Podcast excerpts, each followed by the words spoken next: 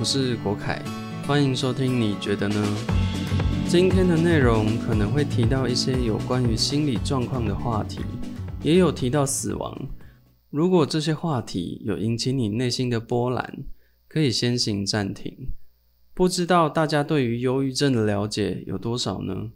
曾经我跟一个朋友聊起忧郁症，他说他不太能理解这个问题，对他来说这是个问题。他觉得有忧郁症的人都是自己想太多了。他说他年轻的时候在机车行当学徒，也是常遭受到师傅的打骂。毫无尊严可言，是在一个相当不友善的环境长大，但他也没有因为这样就有心理状况。听到这里，我只能跟他说：恭喜，恭喜他没有因为这样而留下伤害。但不代表每个人都是如此。同一件事情，在每个人心中都是不同的感受。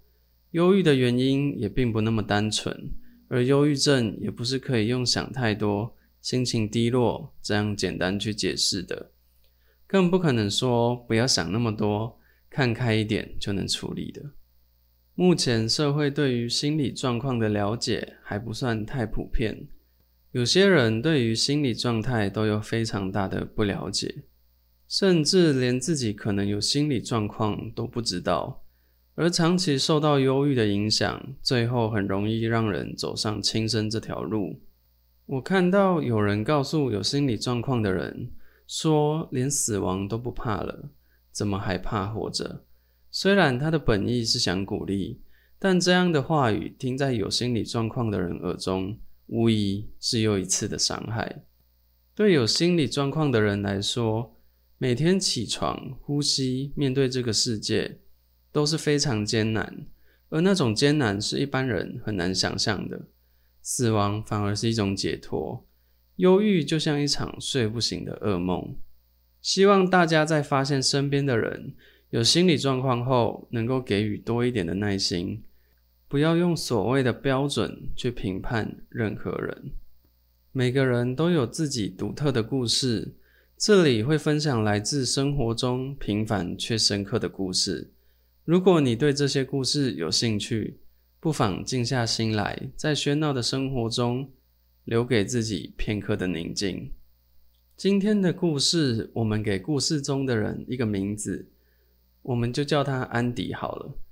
安迪的工作时间非常长，所以他几乎没有什么自己的时间。一开始，他是满怀热血的在工作，心想着薪资还不错，能拿一些钱回家给家人。省一点还能存钱买郊区的房子，准备将来要成家。他把所有的时间精力都放进了工作当中，他没有什么兴趣，也没有时间去培养。放假唯一做的事情就是在家养肝，好好的睡上一觉。在工作中也是非常有压力的，长期的累积下，安迪早已疲倦不堪，不管是在精神上还是身体上。都感到非常疲倦，而亲友催促着他去找个对象，他自己也想要身边有个伴侣，但无奈于工作几乎夺走了他所有的时间与精力。后来有很长一段时间，他的情绪都非常低落，每天要从床上起床变得越来越难。他开始对生活失去兴趣，变得不爱吃饭，也几乎不出门。完全不关心自己的身体，他不知道他为什么活着。有一天晚上睡觉前，脑海里闪过一个念头：他希望睡着后，明天就可以不用起床了。在朋友的提醒下，他去看了心理医生。医生告诉他，他得了忧郁症，需要治疗。他辞掉了工作，把自己关在家里。在家里的时间并没有让他好转。忧郁也一天天变得更严重。朋友建议他出去走走，出去走走确实让他心里有好转，但很短暂，很快又回到原本的状态。他的身体越来越消瘦，完全没在照顾自己，也完全不关心自己的身体状况。直到有一天，一个朋友因为一些私人的原因，没办法继续饲养家里的狗。于是就问他能不能饲养，他也没多想就答应了。那只狗是一只大型犬，一开始他也不知道怎么饲养，想说宠物就是有喂它们吃饭就好了，于是他就买了一些饲料。后来他发现这只狗很好动，常常在家走来走去，但他也没想那么多。过了几天，家里的东西开始被破坏，垃圾桶被挖出来，桌子被咬。一堆东西被破坏的体无完肤，他每天都要收拾残局。于是他上网搜寻如何不让狗破坏家里。从这里他知道了，原来大型犬的活动力非常强，每天必须带它出门跑两个小时以上，才能让它们释放活力。于是他就开始每天带他的狗去附近的公园跑。狗在跑的时候，它就坐在旁边的椅子上看着。过了几天后，这只狗开始有点过分了。带它去公园时，他的狗不去跑，而是坐在它身边。他心想：这样不行啊！出门不活动，回家不就又要破坏很多东西？最后他发现，原来狗在等他一起跑。他要一起跑，狗才要跑；他不跑，狗就不跑。无奈之下，去公园他就会陪狗一起跑，因为很久没运动了，一开始真的是累到没有明天。但随着次数变多，体力慢慢好起来了，可以跟他的狗跑得比较久，不知不觉中就养成了运动的习惯。本来他很少吃东西，只有偶尔想到时才会吃一点，但自从养了这只狗后，每天，他的狗就会提醒他要喂食了。在准备完狗的食物后，他也会顺手帮自己准备一下，跟着狗一起吃。渐渐的，身体从原本的消瘦变成了比较正常的模样。为了照顾他的狗，他改变了生活的方式。他开始吃饭，他开始运动。他发现他的忧郁竟然慢慢好转了，起床变得没有那么困难。出门吃饭也不再是很艰难的事。他重新找了一份工作，但这次工作没有再吃掉他全部的时间与精力。他保留了跟他的狗相处的时间。他没有想过会因为养了一只狗而有这么大的变化，这是他从来没有想过的。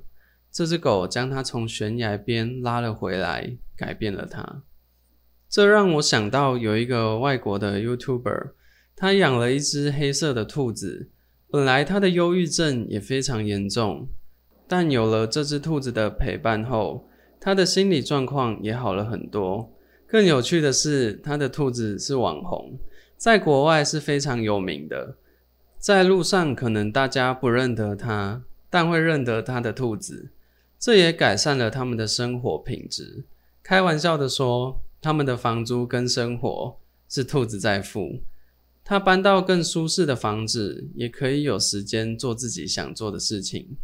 这只兔子改善了他的心理，也改善了他们的生活。当然，这是少数。宠物本来就不是拿来赚取财富的工具，它只是分享他们的生活。如果好好跟宠物相处，用心的陪伴照顾，而不是把它们一直关在笼子里。它所带来的回馈是会非常丰富的，而跟宠物间的关系是可以很单纯的，也正因为这份单纯，它才能带来其他地方所感受不到的情感。关系没有被所谓的社会价值所污染。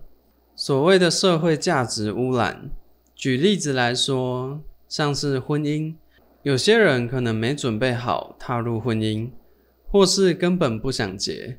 但因为社会价值的要求，没结婚好像很奇怪，就结了婚。也因为不是真心想结，就会带来许多的冲击。一段关系如果没有过度的期待，越单纯越纯真的关系，所带来的情感就越令人自在与舒服。分享这些故事，不是说有心理状况的人就要去养宠物。养宠物前，请务必做好功课，看自己能不能提供适合的生活给彼此。